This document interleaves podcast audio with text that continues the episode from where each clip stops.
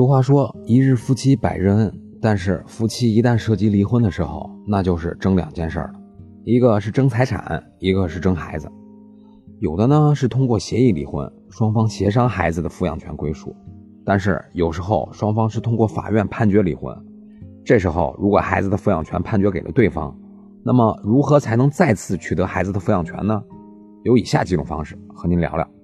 方式一，父母可以签订协议变更孩子的抚养关系。这个协议是可以去公证处办理变更抚养权协议公证的。方式二，向法院起诉变更抚养关系。那么，如果去法院起诉变更抚养关系，法院会怎么处理呢？对于法院来说，判断孩子的抚养关系是否可以变更的核心原则是：是否有利于子女的身心健康，是否有利于保障子女的合法权益。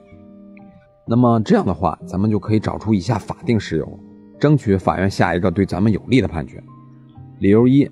对方因患严重疾病或已经伤残的，理由二，对方不尽抚养义务，比如不亲自抚养孩子，让他成为留守儿童的；理由三，对方虐待子女的，比如经常性、持续性的打骂、捆绑、冻饿、有病不给治、强迫进行超体力劳动、限制自由等等，从精神上或者肉体上摧残、折磨孩子；理由四，对方的现状对子女的身心健康确有不利影响的，比如。